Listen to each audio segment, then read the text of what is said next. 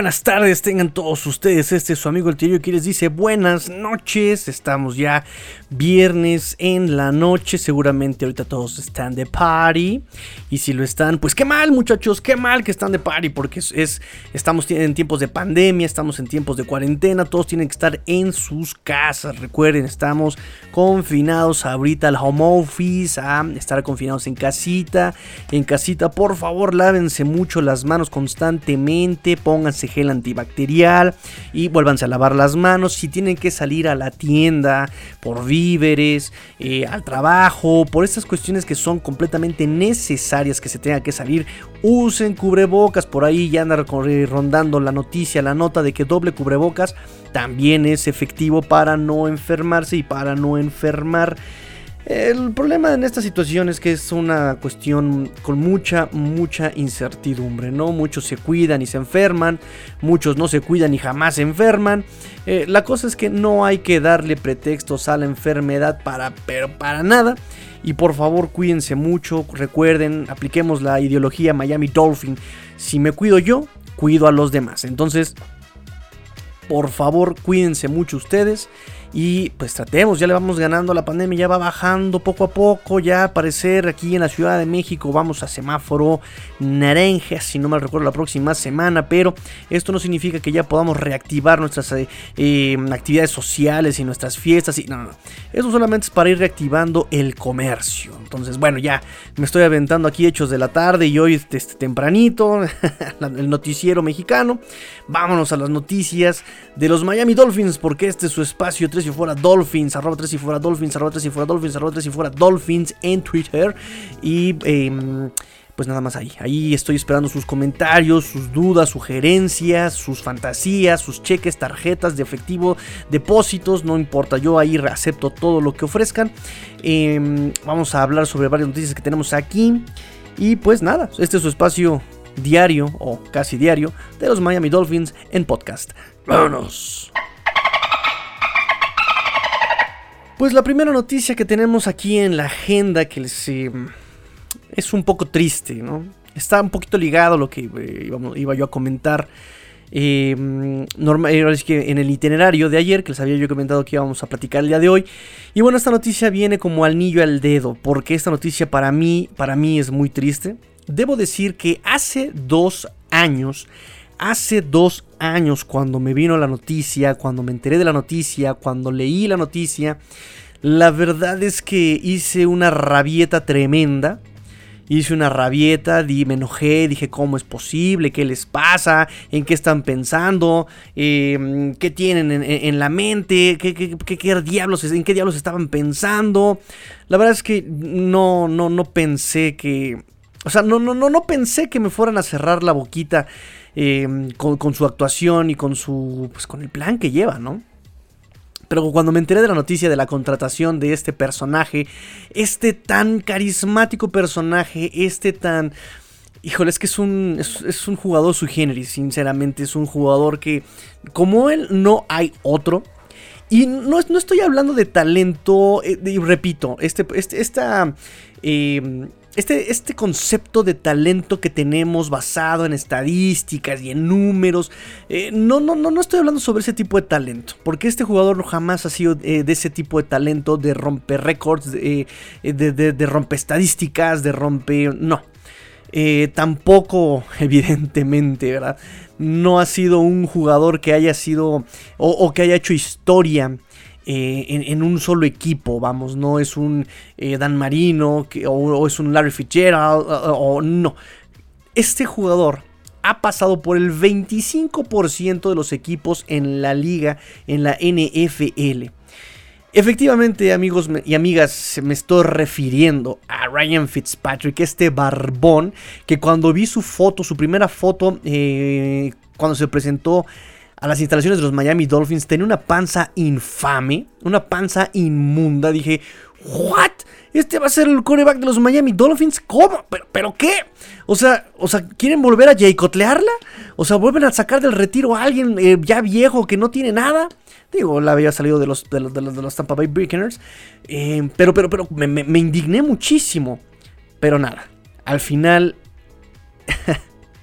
se ganó mi corazón desde la pretemporada. Desde la pretemporada 2019, cuando jugó contra su ex equipo justamente, y mandó de nalgas a un defensivo de Tampa Bay. O sea, desde ahí dije, ¿qué rayos tiene en la cabeza Ryan Fitzpatrick que arriesga su, su anciano cuerpo de esa manera? Eh, se fueron dando los partidos en 2019. Eh, obviamente, ¿verdad? Fue un inicio de temporada muy estrepitosa, muy trágica. Ya llevamos más de 100 puntos en contra en el diferencial de puntos en los primeros dos partidos. Lo recordarán dolorosamente eh, muchos aficionados. La cosa es que conforme fueron pasando los partidos, me fue ganando más y más esa actitud de Ryan Fitzpatrick de abrirle bloqueos a sus corredores, de, mm, abrirle, de hacer bloqueos para ayudarle a su línea. O sea, un coreback, cuando hemos visto que haga eso, no? Eh, cuando él acarreaba la pelota, esa manera de aventarse. Normalmente vemos a, los corebacks que se avientan de, con las piernas, con los pies hacia adelante. Pero Ryan Fitzpatrick siempre se aventó con los cuernos por delante, la panza por delante, como si esa panza le pesara, se aventara con la panza por delante, los cuernos por delante. Es, decir, es una manera poco ortodoxa para un quarterback eh, hacer eso. Eh. Incluso cuando es un quarterback corredor, sabes cuándo te avientas con los cuernos y cuándo con las pies. Y Ryan Fitzpatrick se aventaba siempre hacia, hacia adelante. Entonces, esa entrega es la que siempre a mí me fue enamorando de él. El ser líder, el esfuerzo, el... No, no sé, o sea, eh, tiene un carisma grande. Incluso me parece que fue la temporada 2019 también en el partido contra, si no mal recuerdo, contra los Colts de Indianapolis. Donde lo banquean para revisión eh, de protocolo de conmoción. Ustedes recordarán ese día. Está en la carpa de las desgracias. Eh, por ahí un asistente le dice, rápido que ya vas a entrar. Y el pobre hombre Ryan Fitzpatrick con su senectud de 37 años casi se mata con la banca porque dije, ah, ya voy a entrar, ya voy a entrar. Y, casi se mata con la banca. Y nada, al final esa entrega ahí es donde se ve, esas ganas de jugar, esas ganas de arengar al equipo, esas ganas de, incluso cuando este Wall Akins, recordarán a este safety Wall Akins, eh, que más que safety apoyaba muchísimo en equipos especiales, cuando se lesionó, cómo Ryan Fitzpatrick lo cargó, así que en su, lo, subió a su espalda y se lo llevó por todo el túnel. Es decir, Ryan Fitzpatrick era así, es así más bien, es así. Es un jugador invaluable en cuanto a todo lo que te aporta al equipo en cuestiones extra cancha. O sea, repito, no será el más preciso, no será el que eh, aguante toda la temporada eh, con un brazo descansado pero es un jugador que siempre está con la disposición a enseñarle a los novatos, de apoyar a los veteranos, de entregarse en cada jugada. Incluso hubo una entrevista de él en el 2019, ya casi a final de la temporada o a medios de temporada, donde él festejó muchísimo una, una, anotación y le preguntaron, la prensa le pregunta, ¿por qué festejas tanto las anotaciones? Y él respondía, eh, para empezar es muy difícil anotar en esta liga, y sobre todo con esa ofensiva de los Dolphins, pues más, ¿verdad? Entonces es difícil anotar en esta, en esta liga a la ofensiva. Eh, además, en mi condición, con mi edad, con mi, mi condición de journeyman quarterback, ¿no? que es este tipo de quarterbacks que se la pasan viajando de equipo en equipo, eh, dice, yo no sé cuándo sea mi último partido. Con mi edad y con mi condición de ser un, coreback nómada, no sé cuándo voy a ser mi último partido. Entonces, festejo como si fuera la última vez. Y no solamente eso, también eh, pues sé que mis hijos me, están viendo en la televisión y tengo que enseñarles a ellos a disfrutar siempre de lo que hacen. Disfrutar de lo que hacen y entregarse al máximo en cada cosa que ellos hagan y cada cosa que ellos emprendan. Entonces, al parecer, esta actitud em, pues contagió al equipo. Recuerden qué manera de terminar la temporada de los Dolphins el año pasado. No se jugaban ya nada, no tenían, no, competían por nada, ellos ya estaban eliminados. Y aún así dieron unos partidos bastante aguerridos. Semana 17 en el Gillette Stadium. Eh, gracias a Ryan Fitzpatrick y a su buen desempeño ese partido. Mm, por lo menos esa, esa década, ¿no? le, pudimos ganar por lo menos un partido a los Patriotas en el, en Stadium, ¿no? O sea, si, si, no hubiéramos, si hubiéramos perdido ese partido en el Gillette Stadium, toda la década lo, hubieran barrido los, Patriotas en su, en su estadio. Entonces, Eh, Ryan Fitzpatrick nos ayudó a que, la, que la, década no estuviera perdida, por lo menos un partido de la honra. Y no solamente eso, le ayudó a Devante Parker a poner en ridículo al defensivo del año, Stephon Gilmore. Em, no sé, o sea, Ryan Fitzpatrick siempre se ha entregado al equipo en el que está. Incluso nosotros, como aficionados, cómo no enamorarnos de Ryan Fitzpatrick, eh, de los gestos que tuvo para con, toda la franquicia. Él mismo, él mismo ha, dicho en entrevistas que solamente eh, los Miami Dolphins se ha sentido realmente parte de este equipo. No hubo otro, otro equipo que fueron los Buffalo Bills, donde él pensaba que por fin podía armar la gacha, la cucaracha. Y bueno, pues en Bills no se dieron las cosas. Con Chin recordarán, si no me recuerdo. También me parece que en Jets estuvo con Chin em, ya solamente le falta, por cierto, em, a Ryan Fitzpatrick pasar como junto con este Frank Gore, pasar este, a los Patriotas para terminar el ciclo de la vida en la división de, la AFC este, ¿no? Bueno. Em, este 2020 no fue la excepción con Ryan Fitzpatrick. ¿Qué partidos dio? No será el más preciso. Repito, es que él también siento que le peca de mucha seguridad en él mismo. Es un pistolero, es un. es, muy eh, fearless. ¿Cómo se traduce fearless en, español? Muy temerario. Él es muy temerario. Eh, no sé, mm, él exactamente en Tampa Bay daba. Eh, tres partidos malos, uno bueno, pero aquí en Miami y sobre todo la temporada 2020 fue mucho más constante en su juego. O sea, creo que ha sido la mejor temporada que ha tenido él en su carrera, su larga carrera. Eh, ya tiene 38 años. Em, y bueno, aquí viene la noticia. La noticia es que eh, hay rumores y hay fuentes que aseguran que Ryan Fitzpatrick ya le dio las gracias a los Miami Dolphins eh, que él quiere, obviamente, motivado por estos dos años que tuvo con los Dolphins, en donde pues lo hizo mucho mejor que en Tampa, lo hizo mucho mejor que en, los Jets, lo hizo mucho mejor que en, en Tennessee, en Bengals, en, cuanto equipo estuvo. Eh, él siente, él siente que puede dar todavía un año más, dos años más jugando a ese nivel y que puede competir por la titularidad en cualquier otro equipo de la NFL. Entonces, él quiere la titularidad. Obviamente en Miami no va a tener la titularidad. Evidentemente, eh, aunque lo pongan a competir con Tua, eh, sabemos que la historia puede ser la misma en 2021 que en 2020. Tua va a ser titular y en caso de que la integridad física del quarterback esté pues en riesgo, en ese, en ese momento entraría Ryan Fitzpatrick como backup, pero no, pero no, no, no va a entrar como, como titular. Y aunque se, en teoría lo pongan a competir por la titularidad, sabemos que Tua va a ser el titular. Entonces eh, Ryan Fitzpatrick dice, yo quiero competir por la titularidad en algún equipo. Les doy las gracias a los Miami Dolphins, pero es tiempo de decir adiós. Y aquí ponemos The Flame. ni que fuera la academia. Pero sí, este pues esta temporada, este offseason, es todo un carrusel de quarterbacks. Hay muchos agentes libres interesantes, hay muchos agentes libres que se sienten todavía con ganas de seguir aportando a algún equipo. Cam Newton, el, Red Riffle, ¿cómo se llama este? Ay, el que era de, Bengals que se pasó a Dallas, este Andy Dalton. No sabemos qué va a pasar con este Dakota Prescott hay muchos corebacks por ahí. James Winston, James, el James, Winston. También no sabemos qué vaya a pasar con, con él en los Santos. Em, incluso ya, ya, ya, ya, empezaron los cambios, ¿no? Y algo que yo no, no, me hubiera imaginado. Este Matt Stafford, que el cual me cae muy bien, ya está en, Los Ángeles Rams. Y em, Jared Goff está en Detroit. Ay, mi Detroit de, la, toda la vida. Pero bueno.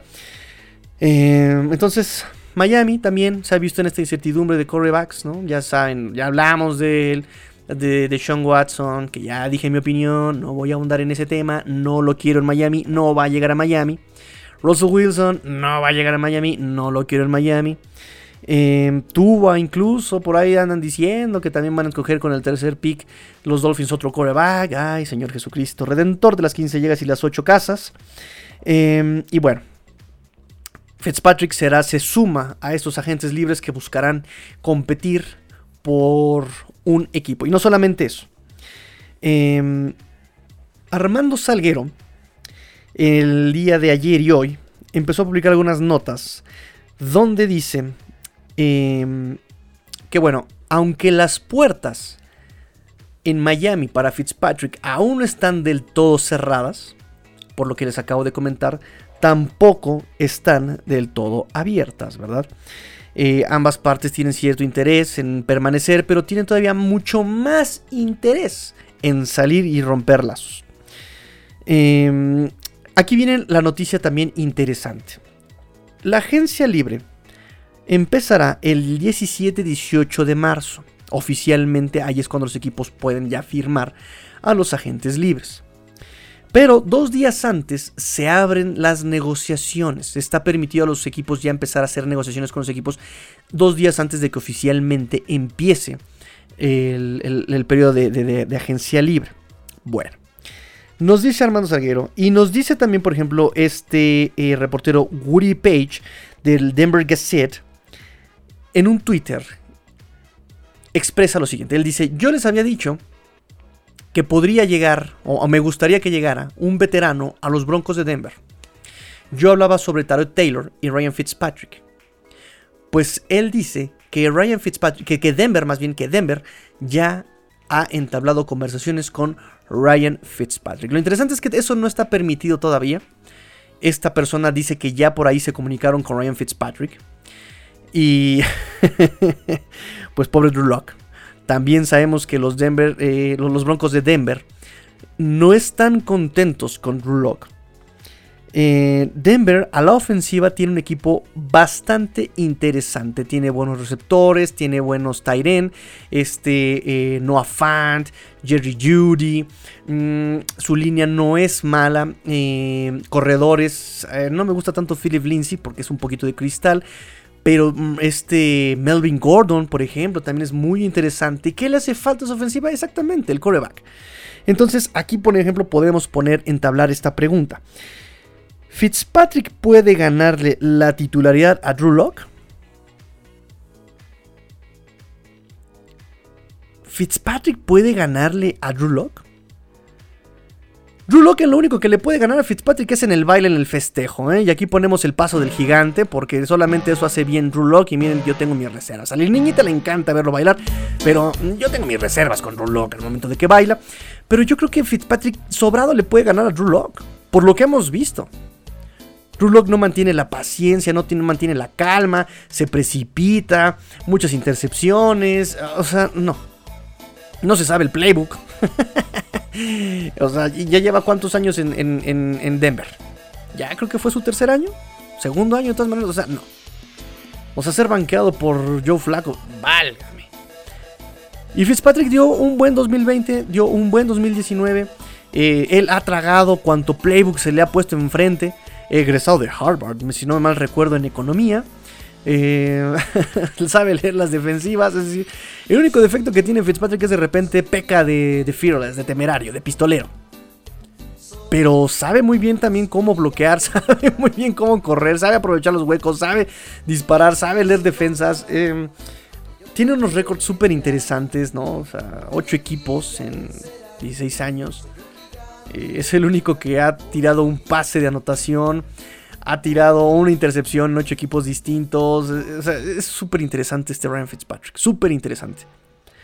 Entonces, aquí la pregunta es: em, ¿puede ganarle la titularidad Ryan Fitzpatrick a, Drew Locke? Tal vez sí. Yo creo que sí. Yo creo que sí, por lo que vimos en 2020 y lo que le hemos visto a Drew Locke. Y con esas armas que tiene Drew Locke. Y ahora, recordemos aquí. Armando Salguero le dice a Ryan Fitzpatrick que es un asesino silencioso de quarterbacks jóvenes. Nos hace la cuenta New York Jets 2015 le quitó la chamba a Geno Smith, a un joven Geno Smith. Recordemos, 2017 y 2018 le quitó muchos partidos a Jameis Winston y tanto fue el impacto de Jameis que los Bucks se deshicieron de, de, de, de, Jameis Winston. Ya también de Fitzpatrick, pero digo, la edad influye mucho, no lo renovaron, le dijeron gracias, mijo. Este, gracias, no gracias, listo, vámonos, el que sigue. Miami Dolphins 2019. Fitzpatrick le terminó haciéndole la mala obra a Josh Rosen. Dos partidos de Josh Rosen dijeron gracias, seguimos con el Barbas. Y fue la manzana de la discordia en el 2020 con Tua. Muchos pedían, ya metan a Tua, ya metan a Tua, ya metan a Tua. Y cuando entró Tua, ¿qué pasó? Ay, me regresenme a Fitzpatrick, regresenme a Fitzpatrick. Entonces, bueno. Y es justamente esta es la razón, justamente esta es la razón por la que eh, pues Ryan Fitzpatrick no tiene futuro en Miami, ¿no? Eh, obviamente el front office pues va a seguir apoyando su decisión, la propia decisión que ellos tomaron de tomar a este Tua Tagovailoa en el quinto pick global. ¿No? Van a defender su, esa decisión a capa y espada, van a apoyar a Tua, se van a casar con Tua. Ya le trajeron a Charlie Fryer eh, a Tua para que lo prepare, para que le mastique las cosas, se lo dé masticadito ya la boca. Eh, como polluelo, A este Tua, ¿no? ya la, ofensiva, se la van a masticar, se la van a, se la van a deshebrar y se la van a dar así picadito, así, ándale a la boquita, lista, ahí viene el avión, ahí viene el avión, a Tua, para que le sea más sencillo procesar la información y se desarrolle más fácil en el campo Tua Tagovailoa. Entonces, no le van a meter este, obviamente, presión negativa a este Tua de que, ay, mira, viene Fitzpatrick. No le van a meter a la prensa de, oiga, coach, ¿por qué no mete entonces a este Fitzpatrick? ¿No? No van a meter, lo, como lo decíamos en el episodio pasado, no van a meter división en el locker room. No van a meter eh, esta comparación de, ay, si mira si tú, ay, mira si Fitzpatrick, ay, que mira, porque el, 2020 fueron comparaciones y comparaciones y comparaciones entre tú y Fitzpatrick. Digo, el de Tua lo platicamos ayer, o sea, eh, anda de capa caída, pobre Tua. O sea, hace un mes, dos, ¿cuándo fue el, un mes? Eh, ¿Cuándo fue el Supertazón? Sí, pero es un mes. Eh, le preguntaron esa semana de, medios a, Tua, ¿no? Oye, ¿me compro ya mi jersey número uno? Ay, pues no sé, yo sí quisiera, pero pues no sé si vaya yo a ser el coreback en Miami. Pues por todo, obviamente por toda esta carga que traen. Y luego les de Sean Watson, bueno, pues ya.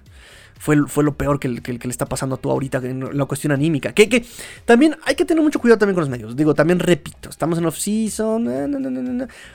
y eh, este Chris Greer dijo, ¿no? O sea, él dijo que tú va a ser el coreback titular en el 2021. O sea, ahí también es algo muy claro. Pero ¿cómo confiar en esas palabras cuando decían que Josh Rosen iba a ser el coreback? Es más, Brian Flores dijo que él iba a ser el coreback titular de aquí en adelante desde la semana 3. Sí, la 3. Jugó la semana 3, jugó la semana 4 y dijo, ay, este, pues pensándolo bien, Fitzy, Fitzy. Entonces, ¿cómo confiar también en esas palabras, no? Entonces, bueno, em, tenemos estos hechos, ¿no? Que yo estoy aquí hilando. Que estoy hilando. Ustedes si conocen más, más, más hechos podrían compartirlos si fuera Dolphins. En cuanto a agencia libre, hay rumores de que Taro Taylor, ¿no? Que, está, que los Miami Dolphins están interesados en Taro Taylor. Este muchacho al que le poncharon el pulmón para este, cuando se lo infiltraron por una, creo me parece una fractura en la costilla. Este en la, temporada 2020, que fue justamente el motivo por el que entró Justin Herbert así de emergencia. Vas, papi, vístete, calienta porque sales de bullpen, ¿no? Entonces, este... Otras opciones que se tienen como agentes libres, Jacoby Brissett, CJ Bithard, Brian Hoyer y por ahí alguien les mencionan que este podría ser este Bridgewater porque también ya han mostrado interés en Teddy Bridgewater, también en el 2019, 2020 se mostraba interés por este quarterback ahorita de las Panteras, ha pasado por los Vikingos de Minnesota, ha pasado por Santos Nueva Orleans, ahorita están las Panteras de Carolina, este, han mostrado interés los Miami Dolphins, también eh, obviamente Brian Hoyer, a mí me choca, es malísimo, pero eh, como backup, pues también se me hace malísimo como backup. Eh, pero hay una relación ahí con este George Gutsy que eh, hasta ahora es el es el coach de Titans. No ha habido, o sea, todo el mundo ya lo, considera como el coordinador ofensivo junto a Eric Stuttsville, pero no hay todavía un anuncio oficial de este movimiento. Cuidado, yo solamente quiero ahí hacer el, comentario, porque incluso en la página oficial de los Miami Dolphins aparece la actualización de que el, coreback, eh, perdón, el coach de corebacks es este eh, Fryer. Eh, pero estos coaches de running backs y de Titans siguen apareciendo como asignaciones de asistentes en la posición, ¿saben? Entonces ahí nada más quiero hacer el, em, el comentario. Em, y bueno, hay una relación entre Josh Gutsy y este eh, Brian Hoyer porque los dos estuvieron en Houston, estuvieron ahí en Houston, entonces ya se conocen y recuerden que eh, siempre esas relaciones se dan, donde yo lo conozco, ya sé cómo trabaja, me lo traigo, ya me es más fácil trabajar con él, este es más fácil que yo le dé las instrucciones, es más fácil que él me, entienda. Y bueno, ahí está la opción. También él va a ser agente libre. Brian Hoyer se conoce a George Gotch en Houston. Puede puede ser ahí un, nombre que, no se nos haga extraño si llega a Miami. Eso en cuanto a lo externo, pero Brian Flores hasta ahorita también ha sido mucho de trabajo interno, de, usar elementos internos. ¿Qué tenemos en, dentro de las instalaciones de los Miami Dolphins en, este momento? Tenemos a el quarterback Rich Sinet, Rich que fue firmado en el 2019, eh, perdón, miento, en 2020 el 14 de septiembre del 2020 fue firmado como escuadrón de prácticas, quarterback escuadrón de prácticas. Eh, él estuvo en el escuadrón de prácticas también desde el training camp con los Tampa Bay Buccaneers que lo contrataron como agente libre no drafteado el 4 de mayo, lo soltaron el 8 de septiembre, lo sueltan y Miami lo reclama en waivers el 14 de septiembre de 2020. Él estuvo en Practice Squad. Eh, lo llegaron a alinear en algunas ocasiones en el 2020, pero no tuvo participación en este activo en el 2020 con los Miami Dolphins o actualmente está en la lista, en la reserva de contratos futuros, en esta lista que se le da al Practice Squad mientras empiezan los campamentos de entrenamiento. Y a quién tenemos. Ah, bueno, como dato también de este Rich Sinet, él eh, viene de San Diego. Em, su 2019 logró 3.528 yardas en su año senior. Que es la, es la cantidad en segundo más alto. Segunda eh, más alto en esa universidad. Pero bueno, no, no, nada espectacular. Digo, es alguien que puede cumplir. No lo hemos visto en acción en profesional. Y también tenemos, también tenemos al eterno Jake Rudock. Jake Rudock que llegó aquí a los Miami Dolphins en el 2019 por esta relación que se tuvo con Jim Caldwell. Recuerden que él también entró aquí al staff, que estábamos todos muy emocionados porque Caldwell podría hacer la diferencia, porque era, eran mentes muy inteligentes entre este Caldwell y el que el vino, el ex, el ex eh, general manager de este, de, los Raiders, ¿se acuerdan cómo se llamaba? Se me olvidó su nombre. Bueno, ellos habían llegado a reformar esta franquicia de los Miami Dolphins. La cosa es que este Jim Caldwell eh, tuvo que abandonar eh, la posición ofensiva por eh, motivos de salud, habían dicho. Después dijeron que no, que era porque por ahí no, no se había entendido bien con el staff de, los Dolphins. La cosa es que no prosperó eso. Pero entre los movimientos que se habían traído de Detroit, Jim Caldwell, pues fue evidentemente Jake Rudock. Porque Jake Rudock estuvo en. Em, lo draftearon los, los, los Leones de Detroit en el 2016 en sexta ronda. Eh, ya estuvo en tres equipos, si no mal recuerdo, tres equipos en el Practice Squad, solamente en Practice Squad. Ha estado en tres equipos en la NFL. En el 2017 regresa con los Detroit Lions, también el Practice Squad. Eh, llega al roster activo en 2017 con los Detroit Lions. Solamente ha tenido tres juegos, eh, actividad en tres juegos. Tres pases completos de cinco intentos en esos tres juegos con los Detroit Lions. El 60% de sus pases completos. sí, bueno, nada más fueron cinco intentos, no inventen. Para 24 yardas solamente. Entonces, pues tenemos ahí a Jake Rudock desde 2019, 12 de enero. Y entra al, campamento de entrenamiento de los Dolphins.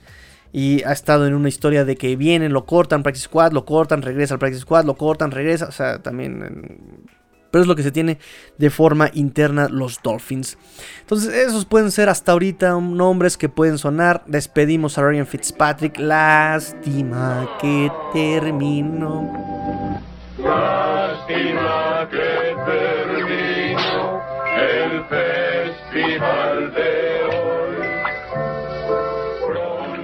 Chiste viejo para los, para los más viejos, el show de Porky. Y pues nada, adiós a Ryan Fitzpatrick, adiós al Barbas, cantemos por última vez. Ho, ho, ho, Fitzmagic, you know. Y listo. Por ahí hubo alguien que se estaba agenciando el Fitzmagic y la canción del Fitzmagic. ¿Qué pasó? ¿Qué pasó? Amigos de. No, no voy a decir nombres, pero ya se lo estaban agenciando como que era de su autoría. Come on. Quienes siguen a Ryan Fitzpatrick desde hace años sabemos que que, siempre le han cantado así a Ryan Fitzmagic. Eh, pero bueno, vámonos a la siguiente nota de los Miami Dolphins.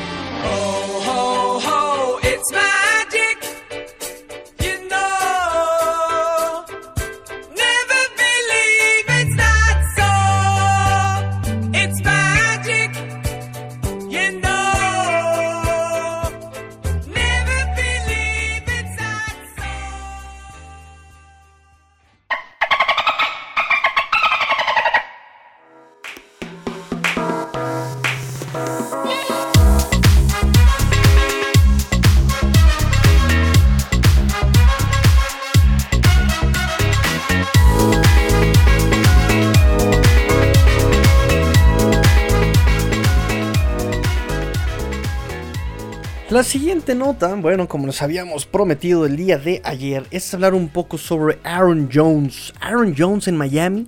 Se dice que los Miami Dolphins están interesados en contratar los servicios de este running back que lleva dos temporadas consecutivas con más de mil yardas por tierra. Hmm, vamos a ver, vamos a ver. No se emocionen todavía, muchachos. Sí, efectivamente, los Miami Dolphins necesitan corredor.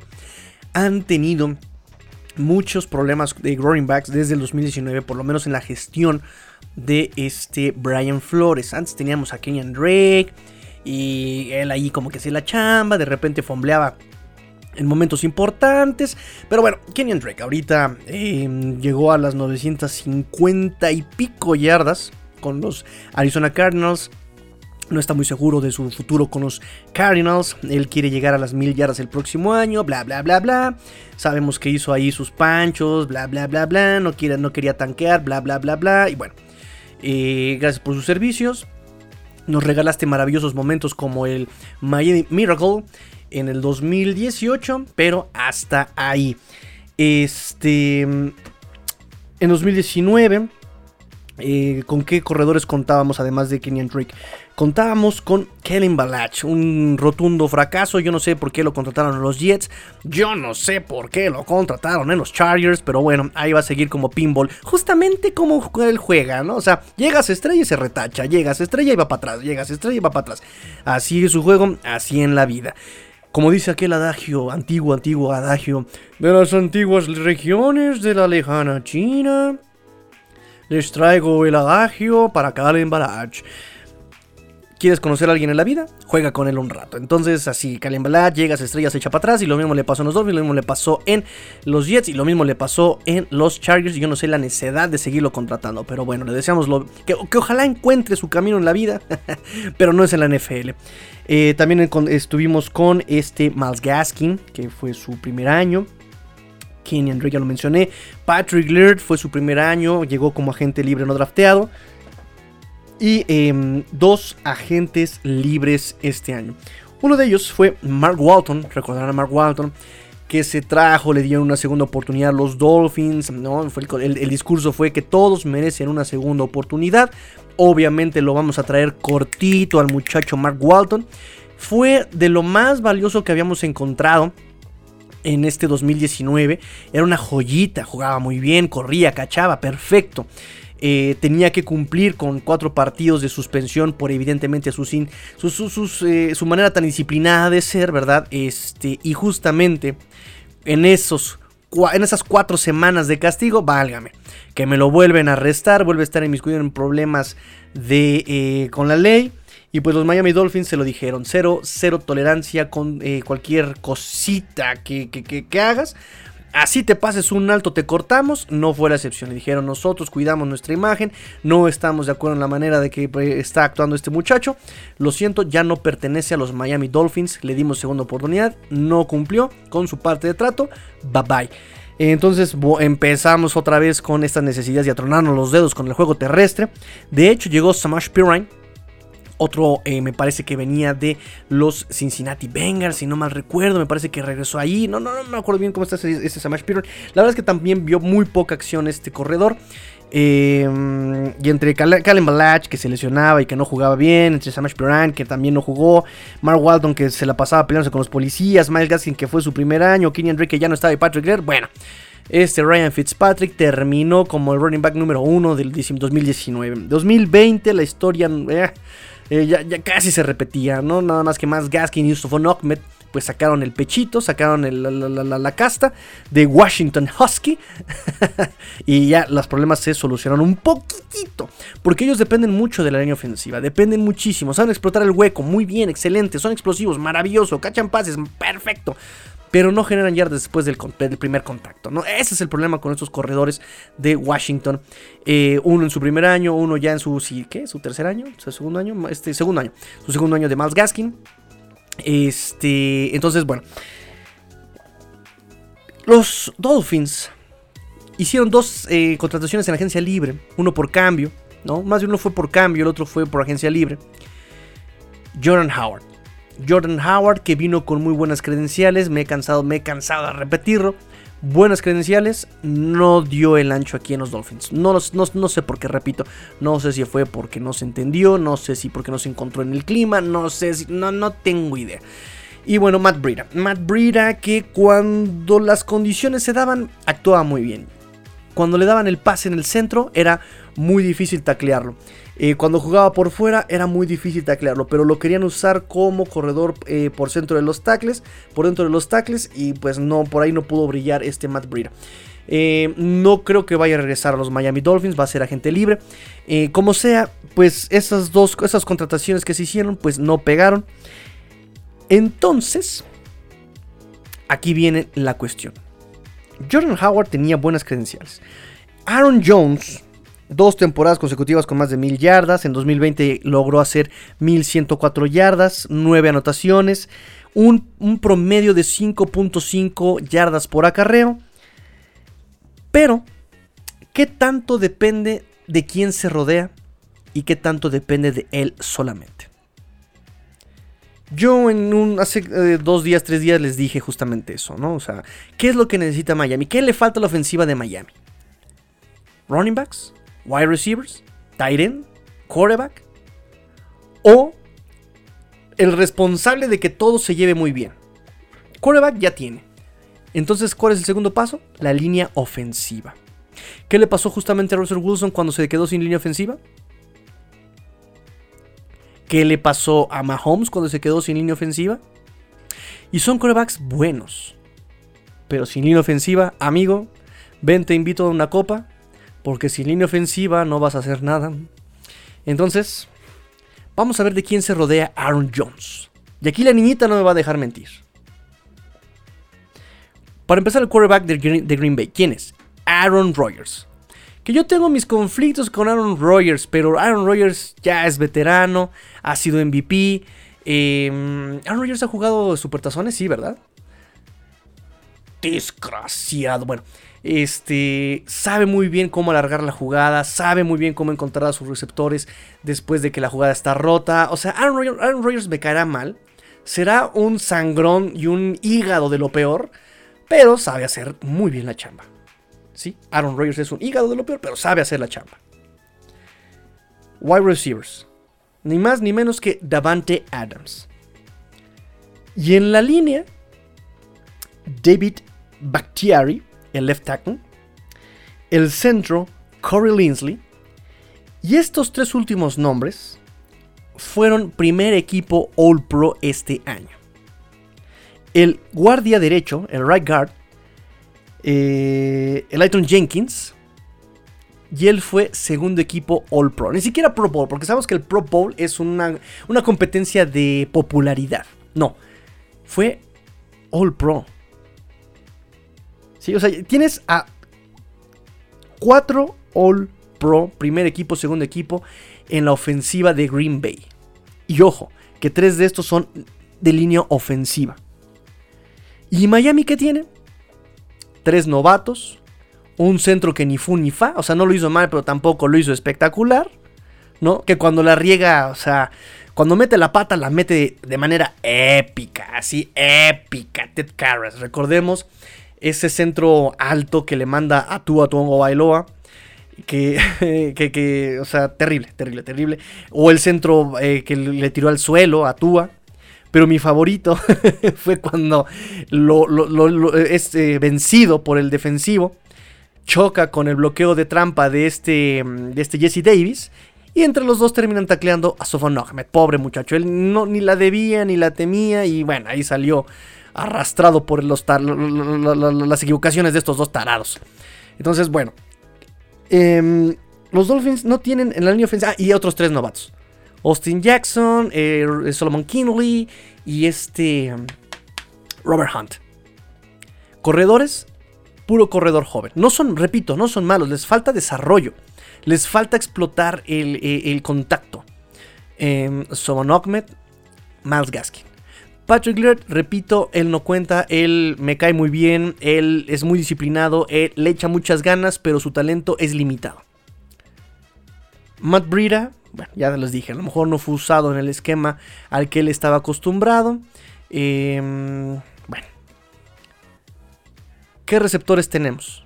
Devante Parker, que solamente nos ha regalado una, una temporada sano completa. Y que necesita también de ciertas condiciones para que, que funcione. Preston Williams, que no nos ha regalado ni una temporada completa de dos que tiene que han sido ausencias de mitad de temporada. Y de ahí a Kim pata de perro. Que es veloz, pero pata de perro. Se le olvida que tiene pulgares opuestos el muchacho.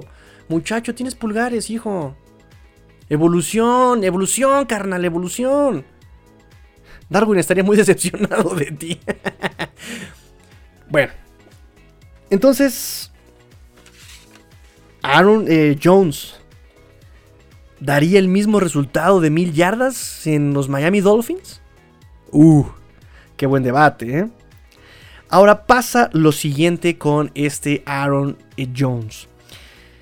El tema de corredor en estos últimos años de la NFL ha sido que los running backs ya se convierten en, un, material desechable. Los drafteas, los usas en sus mejores años y los desechas ya estamos viendo que es rara la extensión de contrato en los running backs. Y aunque hagas berrinche, ¿verdad? Este, Le'Veon Bell. Y aunque hagas berrinche, Melvin Gordon. El, peor berrinche que hemos visto, ¿verdad, niñita? El peor berrinche. Melvin Gordon. Eh, hago berrinche cuando tengo un reemplazo buenísimo. Y me termina bajando la chamba. Bravo. Bravo a Melvin Gordon. Y termina un equipo que son los Broncos de Denver. No, con Drew Locke. No, buenísimo. Bueno, esperamos que le vaya bien si es que Fitzpatrick llega a los Broncos de Denver. Eh, porque malo no es es, es, buen corredor Melvin Gordon. Pero no queremos ir a ningún lado. Ok. Entonces, el, el, tema con los running backs aquí es que los running backs se han vuelto material desechable. Entonces, Miami tiene que verse también ahorrativo. Eh, Miami tiene aproximadamente, eh, según cálculos, ¿verdad? de 20 a 28. Los, más pesimistas dicen que Miami tiene 20 millones de cap space este año. Los más positivos dicen que tienen, los más optimistas dicen que tiene 28 millones. Entonces, ¿cuánto cobraría más o menos eh, este, este Aaron Jones, ¿no? over the cap. Y Spot Track dice que él cobraría 50 millones por cuatro años aproximadamente. Jordan Howard jugó un año, le pagamos sus 4.5 millones garantizados, o sea, 5 millones de los 9 que le habían de, los 9 que tenía, decía el contrato. Entonces, son muchos desastres eh, eh, económicos. Fiscales, ah, no sé cómo decirlo. Eh, y Miami tiene en el draft. Ah, y otro, otro, tema es el draft, justamente. el pick el corredor que se fue primero fue Clyde Edwards en el 2020, Claudio, y fue hasta el pick 32 y muchos consideraron que fue un pick muy adelantado para lo que los running backs se vienen manejando. O sea, los running backs son de segunda ronda. Digo, Kansas era, el campeón, él escogió hasta el último y lo que más le urgía era un, evidentemente, un running back que este año lo hizo muy bien. Clyde Edwards Cacha, corre, o sea, bien. Eh, entonces Miami tiene tercer pick, 18, 36 y 50. Entonces muchos dicen, puedes agarrarte a un corredor en el pick 18, 36 y te puede dar los mismos resultados que Aaron Jones. Es más, ¿qué está pasando, por ejemplo, en, em, en Green Bay justamente?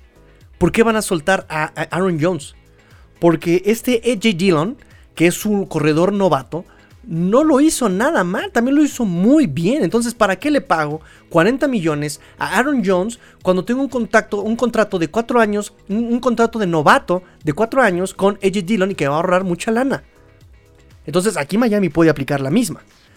Me drafteo a un corredor me va a salir mucho más barato que este Aaron Jones, que si le firmamos el contrato de 4, millones por, eh, de 4 años por 50 millones, sería el cuarto mejor pagado en Miami, después de Byron Jones, de Calvin Noy en segundo lugar y en tercer lugar este Xavier Howard. Ahora, vamos a remitirnos un poquito a una historia posible. Los Patriotas de Inglaterra, de Nueva Inglaterra. Ay, sí, los patriotas de Inglaterra, ¿se imaginan? no. miren los casacas azules, miren los casacas azules. No. Fueron los casacas rojas. Ok. Este. Los patriotas de Nueva Inglaterra. ¿Qué ha hecho Bill Belichick en los últimos años en el tema de running backs? Ha utilizado un comité. ¿Sí? Este, este, este esquema de comité de corredores no se ha ido por un corredor como los Titanes con Derrick Henry, no se han ido como eh, años anteriores los Pittsburgh Steelers con Le'Veon Bell, ¿verdad? Cuando jugaba ahí, no se han ido como justamente los Chargers cuando jugaba Melvin Gordon, no, utilizaron un comité. Este, em, ay, ¿cómo se llama este, su corredor? Este, este Harry, si no mal recuerdo. Este, eh, James White, este, Sonny Michelle. ¿No? ¿Cómo se pronuncia niñita Michelle? ¿Michelle? Ese Michelle.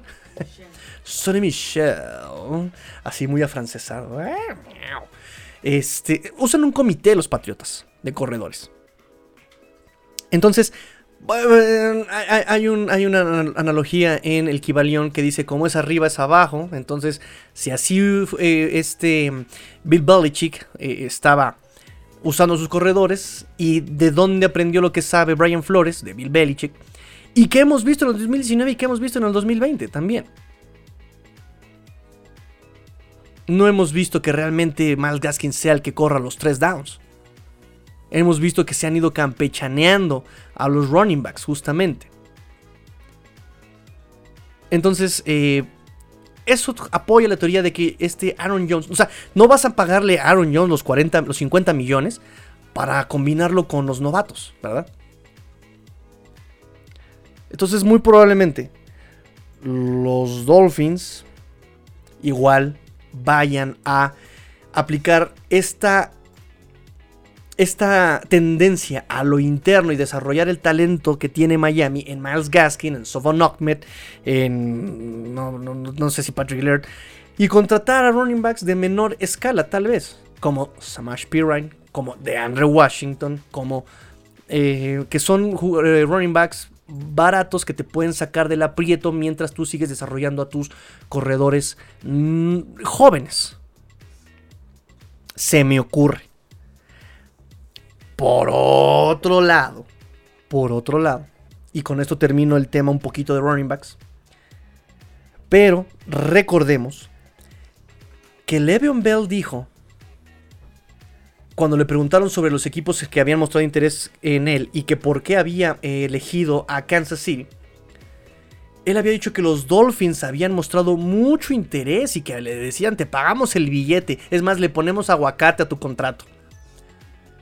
Pero él se fue por Kansas City porque con Kansas podría ganar un supertazón. Lo ganó. Sin jugar, pero lo ganó. Igual que este Lesión McCoy. Bueno, Lesión McCoy. Porque también Lesión McCoy dice que él, había dicho que se iba a retirar ya después del partido de, supertazón con Kansas. Y después dijo que no, ¿verdad? Este, eh, que, que, mejor va a ganarse otro supertazón. Que me gané uno con Tampa, me gané uno con Kansas. Y pues, ¿por qué no me gano otro sin jugar, verdad? Bueno. No hablemos de ellos. Sigamos en el tema de Miami Dolphins. Entonces, el tema de corredor, ahí está un, poco, ¿no? Eh, Aaron Jones. Muy caro. Eh, si nos vamos a, la, tendencia, no va a llegar a Miami. Pero sí Miami ha dado muestras de interés por corredores así ya probados y caros. Que no se le ha hecho ninguno, pero, pero haya mostrado interés. Em, ahora, también hay que tener en cuenta una situación. Greer dijo que Miami lo que necesita son playmakers. Pero ojo, niños y niñas eh, aficionados a los Miami Dolphins. Un playmaker no necesariamente tiene que ser un jugador ofensivo y mucho menos uno que genere yardas como un wide receiver, un running back o un tight end. Un playmaker puede ser un, un, liniero ofensivo que haga el bloqueo en segundo nivel, que provoque el que, que abra el hueco para el corredor, que evite la captura de su quarterback eso puede ser un playmaker también. O puede ser la defensiva. O tal vez un, un, liniero defensivo, un defensive end que provoque eh, igualmente, que, genere una captura, que, obligue al equipo rival a despejar. O que. No sé. Eso, eso también entra en la categoría de playmaker. Entonces, no sé si los Dolphins, el espacio que, tienen en, capital, lo gasten en playmakers, pero no necesariamente como lo tienen eh, la mayoría de, las personas concebido, ¿no? Puede ser un liniero ofensivo tal vez. Y ahí es donde entramos en el siguiente, en el siguiente tema de este programa. En esta cuestión de necesidad, los Miami Dolphins efectivamente necesitan un running back, pero como habíamos platicado, un running back no funciona sin línea ofensiva o no en su em, no, llega a su potencial máximo si una línea ofensiva. Igual un wide receiver no llega a su totalidad, en su potencial máximo, si el quarterback no tiene la calma para buscarlo. ¿no? Un quarterback no llega a su potencial máximo si no tiene una línea ofensiva que lo proteja. La línea ofensiva, recuerden que los partidos muchas veces está este viejo adagio, y repito, de las antiguas regiones de la lejana China, les traigo este adagio de la NFL. Los partidos se ganan en las trincheras. Línea defensiva contra línea ofensiva. Así, así se dice. Entonces, ¿De, para, ¿De qué te sirve traerte a un Aaron Jones? ¿De qué te sirve traerte a un Davante Adams? ¿De qué te sirve traerte a quien a un Sean Watson, a un Russell Wilson si no tienes línea ofensiva? En este sentido, vamos a platicar, como les prometí ayer, sobre quién podría ser el centro de los Miami Dolphins este 2021. Ted Carras, que era el centro de los Dolphins en el 2020, solamente se le contrató por un año, 3 millones, y ya se acabó ese contrato. Está la posibilidad de extenderle el contrato, pero lo que nos dice la tendencia, ¿no? Año tras año, es que para estas fechas ya es difícil que se dé una extensión, ¿no? Más para un liniero. Entonces tenemos dos opciones. La agencia libre o el draft. Ok. Opciones o la más obvia en agencia libre para eh, Miami un centro. Justamente el, es el, que acabo de mencionarles en Green Bay. Corey Linsley, centro. Em, nos dice justamente en la prensa allá de los Green Bay Packers, Bill Hubbard del Packers Central. Me, escucho tan Marta de baile cuando hablo en inglés, ¿verdad, niñitas? Sí, sí, acá muy, muy Jason, muy eh, Bill Parkey, eh, ¿no? O sea, como que, como que un gringo intentando ser este británico, ¿no? bueno, eh, Bill Hubbard del Packers Central nos dice que los Green Bay Packers mm, tienen pensado no renovar el contrato a este Corey Linsley. Entonces, entonces muchos equipos ya se están ramiendo los bicotes, ¿verdad? Pensando que pueden contratar a Corey Linsley es el centro número uno según Pro Football Focus en calificaciones, el número uno. Eh, no llegó a Pro, Bowl. Recuerden que el Pro Bowl solamente es un em, concurso de popularidad. Eh, llegó a tener nueve juegos como titular en los Green Bay Packers. Si no me recuerdo, son todos sus partidos como titular de los Green Bay Packers. Los Green Bay Packers. Fue drafteado en quinta ronda en el 2014. Viene de Ohio State. Este personaje es a lo que se le puede llamar un playmaker, que es justamente lo que decía Chris que necesita Miami, un playmaker. ¿Por qué un playmaker? Porque ayudó muchísimo a mejorar el juego terrestre de Green Bay de la mano de Aaron Jones y Jamal Williams. Ahora sí lo dije bien. Y Jamal Williams, el corredor de Green Bay. Eh, que es justamente, ¿verdad? Justamente lo que necesitan los Miami Dolphins, mejorar el juego de los running backs. No son malos, necesitan apoyo de la línea, necesitan que la línea les abra huecos también. bloqueos en segundo nivel, por favor, que nos pases pantalla, por favor. Entonces, pues este Corey Leslie es lo que Miami necesita.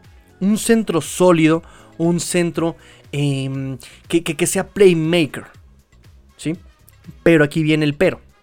Pero, pero, pero, pero, como nuestro amigo de, te lo resumo así nomás. Resulta que hay un coach que acaba de llegar a la NFL que se llama Urban Meyer. Ustedes lo recuerdan porque estuvo ahí en Auburn, en Florida, me parece. Y también estuvo coachando en colegial para justamente Ohio State. ¿Y de dónde viene este Colin Linsley? Efectivamente de Ohio State. ¿Qué está haciendo? ¿Cuál es la tarea de Urban Meyer en la NFL este, este, este año? Reconstruir a los Jacksonville Jaguars. Necesitan proteger a su siguiente quarterback que no va a ser este, este Gardner Minshew. Oh, qué rápido se nos va a acabar la Minshew-manía, niñita. Ya no va a haber Minshew-manía, ya no va a haber Minshew-manía. Yo que me estaba dejando crecer el bigote, qué Ya me estaba dejando mi cabello largo, tipo Ben Stiller en en dodgeball así, ¿no? Ya me estaba poniendo bien acá, bien ponchado para acá lucir mi, pelo en pecho con camisas de director porno en los años 70 como este eh, Garner Minshew. Ay, qué pena. Bueno, los Jacksonville Jaguars se están reconstruyendo. Urban Meyer tiene esa misión. Seguramente va a estar Trevor Lawrence. Necesitan proteger a Trevor Lawrence. Necesitan tener una buena línea ofensiva. Em, entonces, muy seguramente también los Jacksonville Jaguars van a querer los servicios de Corey Linsley y Corey Linsley va a tener seguramente una afinidad por Urban Meyer.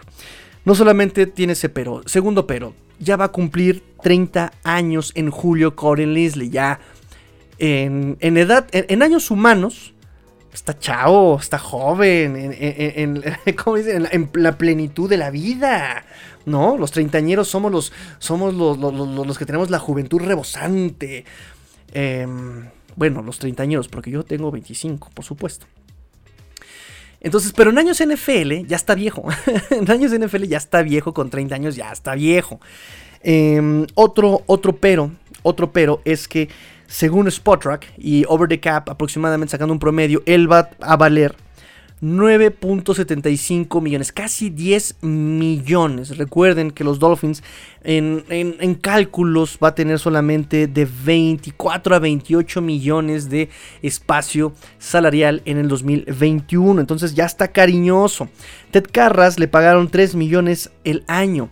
Y bueno, también Spotrack, si lo quisieran extender, que todavía no está cerrada la posibilidad de extender el contrato, ya valdría también, según Spotrack, 10.2 millones por año Ted Carras. Y Ted Carras, que lleva, eh, que, fue el número 17 según Pro Football Focus, calificación Pro Football Focus, el número 17 de 36 eh, centros calificados. Entonces, están cariñosos.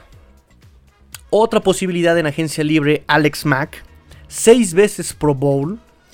Eh, este, este, este muchacho viene de los Atlanta Falcons pero su ha, jugado 16 los 16 partidos completas las 10 temporadas. O sea, 10 temporadas de 16 partidos jugados, de 12 años que ha jugado en la NFL. Pero ese es el pero. Ya tiene 36 años, los cumplió en noviembre. Y no solamente eso, cobró 9 millones en el año 2020. También está cariños. Para un centro. Centros ya grandes. 36, 30 años. Entonces, se nos viene la opción del draft. Y obviamente, como venimos diciendo, el desarrollo de jugadores ya adentro de la institución de la NFL, perdón, de los Miami Dolphins. Y el nombre que se nos viene inmediatamente, el seleccionado en tercera ronda en el 2019, con 15 juegos como titular en el 2019 en su año de novato Michael Dieter. Michael Dieter que jugó como guardia, que jugó como tackle, por ahí lo estuvieron moviendo en 2019. Este año jugó como guardia en su única aparición en 2020. De ser liniero titular en 2019 lo pasaron a la banca en este 2020. Se sabe que él está entrenando como centro, se sabe que ha estado practicando como centro. En la pretemporada del 2020 también estuvo trabajando en todas las posiciones posibles, pero parece que estaba como en la afinidad de ser centro. el equipo de Miami sabía que el año 2020 iba a ser un año súper irregular. El mismo Jesse Davis en, la pretemporada nos decían en entrevistas que todos estaban tratando de jugar en todas las posiciones porque no sabían cómo iba a atacar el COVID. Y bueno, eh, el mismo Jesse Davis se quedó en el equipo que porque muy versátil, ¿verdad? Según él, según muy versátil. Nomás no da pie con bola, nomás no da una el pobre muchacho. Este termina tacleando a sus corredores el inútil. Este, y bueno, Michael Dieter se sumó justamente a estas prácticas con Eric Flowers, de, de, practicar en todas las posiciones, pero hay una afinidad en jugar como centro Michael Dieter. Entonces también que no se nos haga raro que, que, Brian Flores, por ahorrar dinero, meta a Michael Dieter como centro en el 2021, que también es una tendencia de desarrollar a jugadores. En esta aparición que tuvo en el 2020, Michael Dieter no lo hizo mal. Es más, ni se notó de que no lo hizo mal, ¿no? Entonces, pues también podríamos esperar.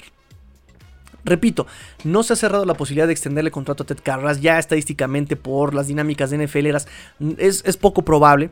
No se ha cerrado. Es cariñoso Ted Carras, 10 millones y no, yo siento que no los vale. Em, y la siguiente opción pues es el draft. El draft, pero ese tema del draft ya es harina de otro costal, que ya hablaremos más adelante cuando se acerque el draft. Y ya para despedir el programa, por ahí Luis Borja, le mando también saludos a este, este Julio Ortega que publiqué, ya saben, el programa siempre lo publico en cuanto grupo de los Miami Dolphins me encuentro. Eh, para llevarlas, llevarles la palabra de. Llevarles la palabra de Brian Flores. Disculpe, señorita, ¿tiene cinco minutos para hablar de la palabra de Brian Flores? soy el testigo de. Soy, soy, soy, testigo de Brian Flores. Este. De hecho, nosotros tenemos el eslogan de In Flores We Trust. O sea, aguas ahí con la analogía. Este. Y, me comentó cuando publiqué, me publicó muy amablemente. Ya te estoy escuchando desde la mañana, Tigri, mi Tigri. Qué amable, muchas gracias, Julio. Te, te, te, mando un gran, gran, gran, gran abrazo. Igual exhorto por este.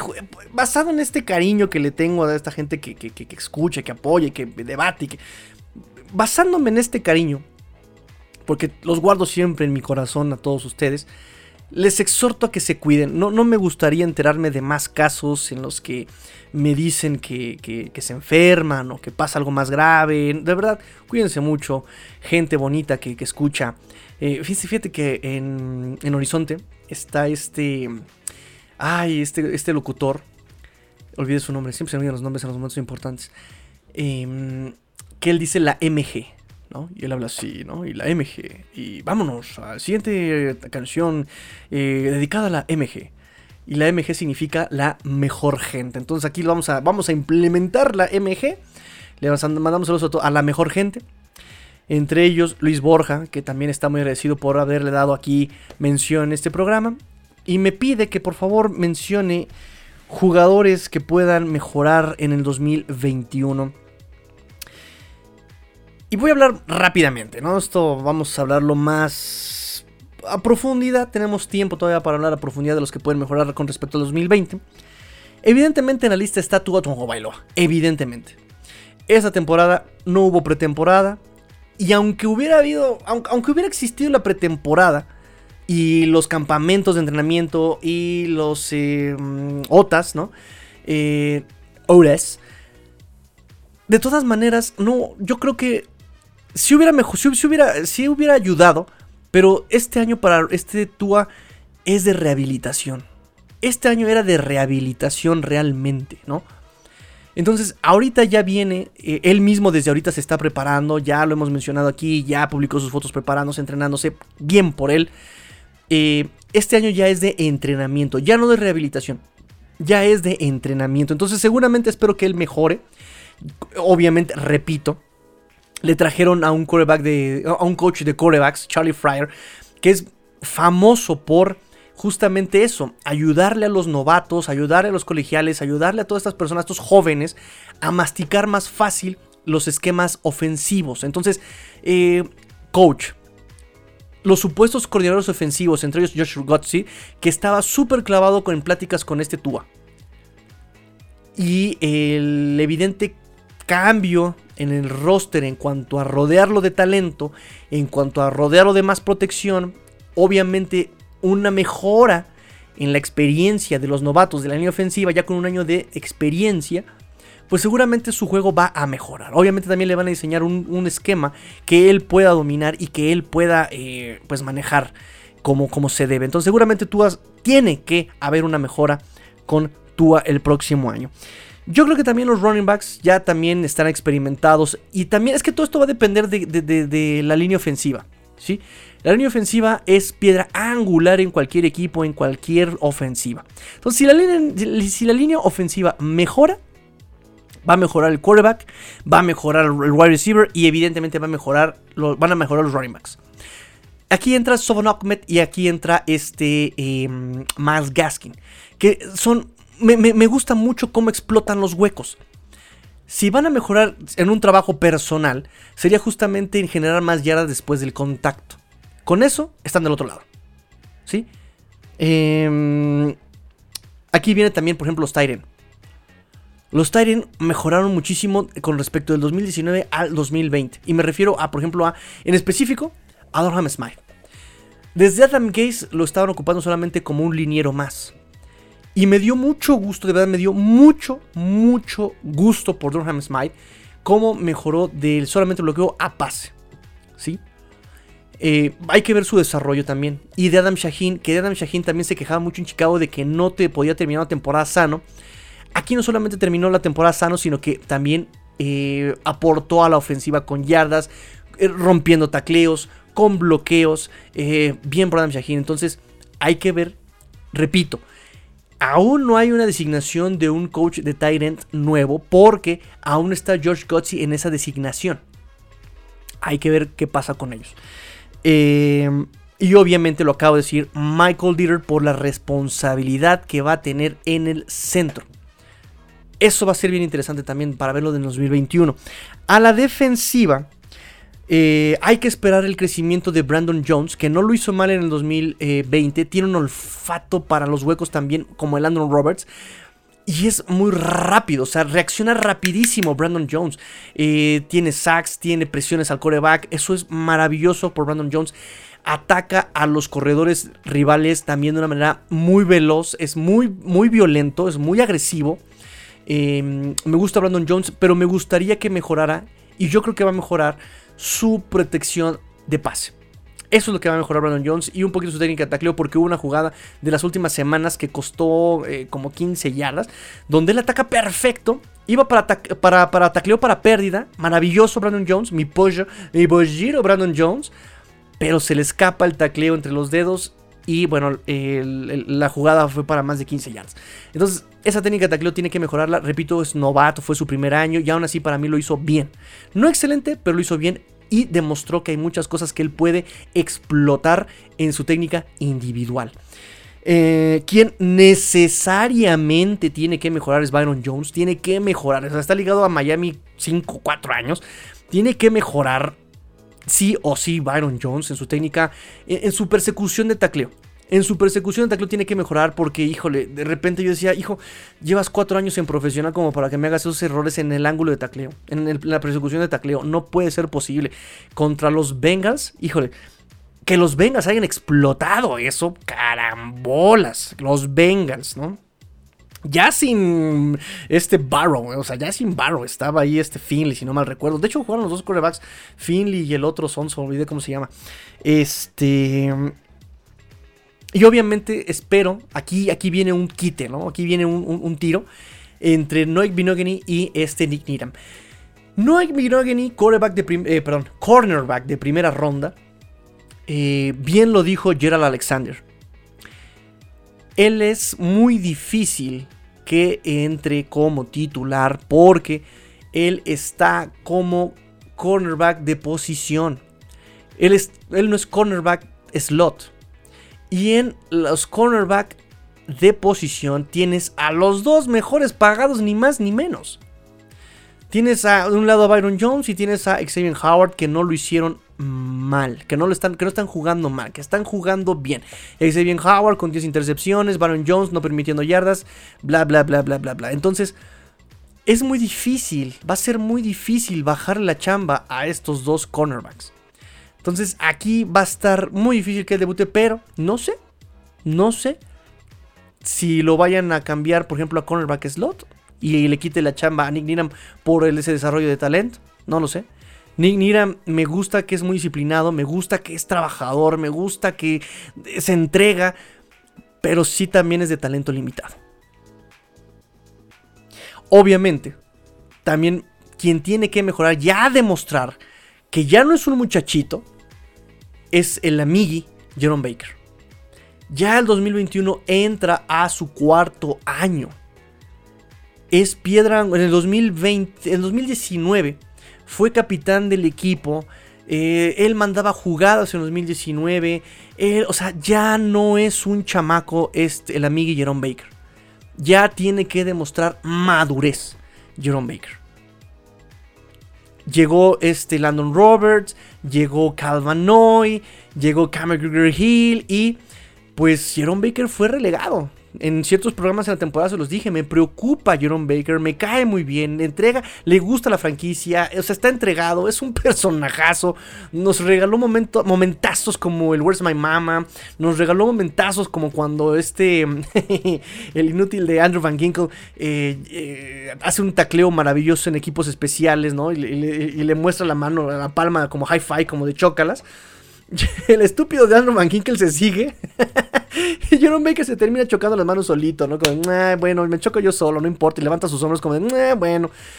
Entonces, Jerome Baker se ha regalado momentazos, ama la franquicia. La franquicia ama a Jerome Baker, pero ya tiene que demostrar madurez en su juego. Ya entró a su cuarto año. Y ya tiene que ganarse la extensión de contrato. Porque vienen casos como Tom Gocho, que su, renovación no es necesaria. O sea, si tú me preguntas a mí, ¿le renovarías a Davan Gocho? Pues es justamente esta expresión como de, pues, si no se la renuevo, no pasa nada. O sea, no es necesario. ¿Sería bueno que lo renovaras? Pues sí, es bueno, ¿no? Defensive, hay un liniero defensivo, un defensive tackle maravilloso, perfecto. Pero si no lo firmo, no me muero, ¿no? Jerome Baker tiene que demostrar que es necesario, indispensable para esta defensiva en este 2021. Por eso espero que también dé el brinco adelante. O sea, un paso adelante. Y Andrew Van Ginkel, yo creo que aquí entra el tema de que va a mejorar sí o sí, no porque tiene que, no es como un em, Tua que tiene que mejorar sí o sí, no es como un Michael Dieter que tiene que mejorar sí o sí, no es como un corredor que tiene que mejorar sí o sí, no. O, como un Brandon Jones que tiene que mejorar sí o sí por, por algún tipo de presión. Yo creo que Andrew Van Ginkle va a dar el paso adelante por un proceso que él mismo viene siguiendo desde el 2019. Que eso es bien padre de con Andrew Van Ginkle. Se perdió su primera temporada, o la mayor parte de la temporada por lesión Andrew Van Ginkle. El 2020 fue un temporadón para Andrew Van Ginkle, recuperando balones, con sacks, bateando balones. Ese, ese, ese, balón que le batea a Mahomes es maravilloso verlo jugar a Andrew Van Ginkle como perro rabioso, siguiendo la carne, o sea, siguiendo la chuleta, maravilloso. O sea, primero él se cae por el bloqueo, pero se para como perro hambriento por la chuleta. Pero se, en San Santiago, obviamente Mahomes no lo ve y cuando manda el pase, Van ya está levantado, levanta los brazos y le batea el pase que me parece termina en, un, en una intercepción. maravilloso Andrew Van Ginkle. Entonces, este proceso que él ha seguido naturalmente, no por presión de nadie, sino naturalmente, se va a tener que reflejar también en su tercer año de Andrew Van Ginkle. Entonces, yo creo que es de los jugadores que va a mejorar eh, por, em, por proceso propio. Eh, Christian Wilkins también ya entra a su tercer año. Mejoró también. Yo, yo, creo que él también va a ser de, esos, de, esas, de esas mejorías naturales, ¿no? De, esas mejorías orgánicas que, que, por su propio proceso va a mejorar. Christian Wilkins. En, en, el 2019 hizo una muy buena temporada. 2020 él se propuso que iba a dar un paso adelante, que iba a ser líder. Y me gustó su trabajo, pero siento que le falta. Siento que le faltó ser más contundente. Digo, no hizo una mala temporada, hizo una muy buena temporada. Esa línea defensiva fue respetada por los rivales de los Dolphins. No por nada empezaron a correr todos por fuera de los tackles, porque por dentro respetaban a lo que era Raquan Davis, que también seguramente va a dar un saltote en 2021, a este Christian Wilkins Y este, este, este, este personajazo que me encanta, eh, Zack Sealer. Zack Sealer que fue recuperado de waivers porque que, lo soltaron los Baltimore Ravens y que ha sido un diamante, un auténtico diamante en bruto con un zarpazo, con un uso de manos increíble. Tiene dos robles en cada mano y con ese, con ese uso de manos se quita sus linieros. O sea, hay jugadas en sus highlights de, este 2020 que yo me, me, fascinan ver cómo arrolla literal el liniero ofensivo. O sea, pasa por arriba como bulldozer, arriba del ofensivo. Maravilloso Zack Sealer. Y que también ha seguido un proceso que en el 2019 no fue, no fue usado tanto, que dio un juegazo en el partido contra los Bengals en el 2019. Ese partido yo no lo vi en vivo, estaba yo en el hospital. Eh, de hecho, vimos el resultado. La niñita y yo ahí en, la cama. Niñita, te mando saludos. Estábamos en el hospital ese domingo. Este, lo vi ya, lo vimos ya en repeticiones y todo el 2000, pero dio un partidazo. En, 2000, en, el partido contra Bengals, eh, perdón, contra eh, Nueva Inglaterra ya no lo usan se me hace extrañísimo. Pero en esta temporada dio un salto adelante Zach Sealer. Y esperemos, se ganó incluso su, renovación de contrato. Eh, de hecho, esta, anécdota me, fascina su humildad, ¿no? Que él tenía una casa rodante, él vive en una casa rodante. Y que él no se compraba, no, no rentaba un departamento, no se compraba una casa porque eh, pues él no sabía qué podía pasar. Dice, pues a lo mejor me tenía yo que mover y pues ya así ya no, no pasaba nada, ¿no? No, no, no, no tenía que estar haciendo mudanzas ni nada.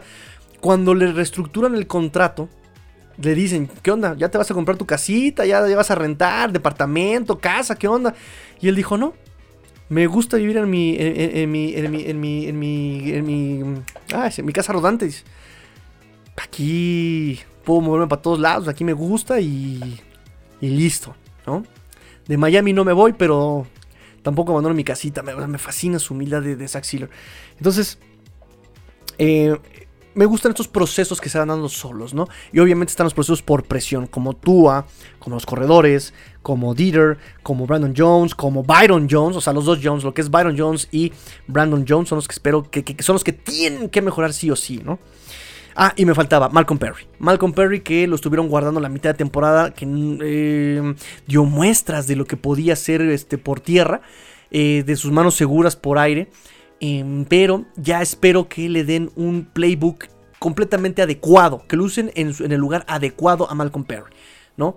Lynn Bowden Jr. también entró así como de emergencia, de urgencia y demostró muchas cosas, pero a Malcolm Perry siento que lo estuvieron cuidando, que lo estuvieron guardando, que, o, que no, no, no sabían bien dónde ponerlo, no sé. Digo, ¿para qué trasteas a un jugador que no sabes dónde lo vas a usar? Entonces, es esas incompatibilidades que, hubo con Chen Gailey. ¿no? No, no sé qué pasó ahí. Esperemos que este nuevo eh, staff ofensivo les dé el lugar apropiado a estos jugadores. Bueno, ya, me extendí demasiado. Vámonos, vámonos, vámonos, vámonos, vámonos. Mando saludos a todos, les mando besos a todos, les mando besos a la niñita y pellizco de Pampi a la niñita. Este. Pórtense mal, cuídense bien, por favor usen cubrebocas, sean el cambio que quieren ver en el mundo a los muchachitos que le quieren, a este mundo que quieren dejar a los muchachitos como Anaí, como Alfonso Lebrón Jr., como a la princesa, sean el cambio que quieren ver en el mundo para estos, estas nuevas generaciones. Esto fue tres y fuera Dolphins, porque la NFL lo termina y los Dolphins tampoco. Fins up. Tigrillo fuera.